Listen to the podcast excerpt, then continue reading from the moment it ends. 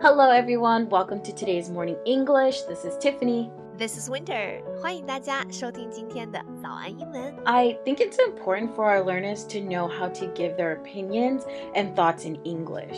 Yeah, I think it's very important that they know how as well. So let's dive a bit more into four phrases to help them express their opinions and thoughts in English. 是的，那我们今天啊就来聊一聊，怎么样能够用英文来表达自己一个比较 firm、比较强烈的一个 观点和意见。那这也是职场的必备技能。在节目的开始，给大家送一个福利，今天给大家限量送出十个我们早安英文王牌会员课程的七天免费体验权限，两千多节早安英文会员课程以及每天一场的中外教直播课，通通可以无限畅听。体验链接放在我们本期节目的 show notes 里面了，请大家自行领取，先到先得。第一个词其实超简单，大家注意了。So our first phrase is look. Yes, that's a good one. When people are hearing your opinion, you want them to look at where you're coming from. Can you give us an example?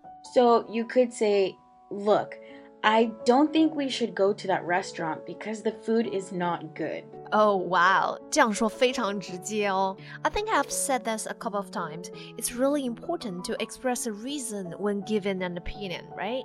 Exactly. 在说出我们自己的这个观点和意见的时候啊，当然同时也说明你的理由，这是很有必要的。 People are more likely to take your opinion seriously if you give them a reason why you feel like this. 是的，而且如果你说明清楚你的 reason，别人会更容易理解，也更会把你的这个意见啊就当回事儿。So if I said, "Look, we shouldn't go to that store," The next question that's going to be asked is why. yeah, so you want to say because blah blah blah. yes, exactly. So next we have listen Why listen? because you want people to listen to what you're saying. Yeah, it's like an attention grabber, right? 就是 Yeah. 啊、让对方注意了。就像我们有的时候在说到一个重要的知识点的时候，会 cue 一下大家，会说， 哎，大家注意这个地方哈，大家注意了。 Exactly. So let's give some examples. Listen, Winter, I don't think people should work on weekends because everyone needs rest. I see. Look, Tiff, I understand, but if that happened, then nothing would be open on the weekends. That is true. Listen, I think if that happened, everyone would be happy, but then realize how bad it would be. that could be true. 好了，那我们说了两个词了哈，第三个呢，我们要来讲一个短语表达。Our next phrase is "Here is what I think." So, this phrase is very direct way to express your opinion. You are announcing to everyone how you think directly. Exactly. So, you could say, "Here's what I think about people who wear their hats backwards. I think it defeats the purpose of the hat to block the sun." Ha, I see. We should give another example. Sure. So, for example, here's what I think on the subject of homework. I think homework should only be given four days a week so then the child can have rest. Great examples of how to give your opinion. 非常直接的给出意见。Here is what I think. 我是这样想的，然后后面再加上你的 blah blah blah blah blah 你的意见。 Thanks. 那最后呢，其实还有一个非常类似的说法啊。Lastly, we have here's how I see. You are saying that you are looking at the situation differently than another person.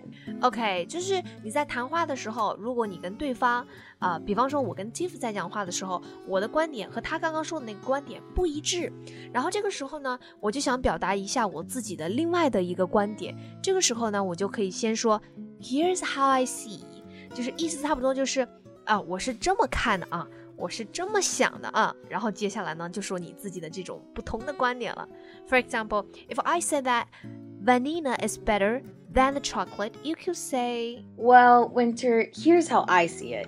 People buy more chocolate candies than vanilla. Here is how I see the situation. I think people prefer vanilla scented things, but like to eat chocolate more. I'd agree with that. Okay, so it is important to keep these things in mind, guys, okay? All right, I think that's all the time we have today. 今天呢，我们就跟大家讲了，在你要表达自己非常强烈的一个个人观点之前，可以说一些什么。 在节目的开始，给大家送一个福利。今天给大家限量送出十个我们早安英文王牌会员课程的七天免费体验权限，两千多节早安英文会员课程以及每天一场的中外教直播课，通通可以无限畅听。体验链接放在我们本期节目的 show notes 里面了，请大家自行领取，先到先得。Thank you for listening to today's morning English. This is Tiffany. This is Winter. See you next episode. Bye. This podcast is from Morning English. 学口语就来早安英文。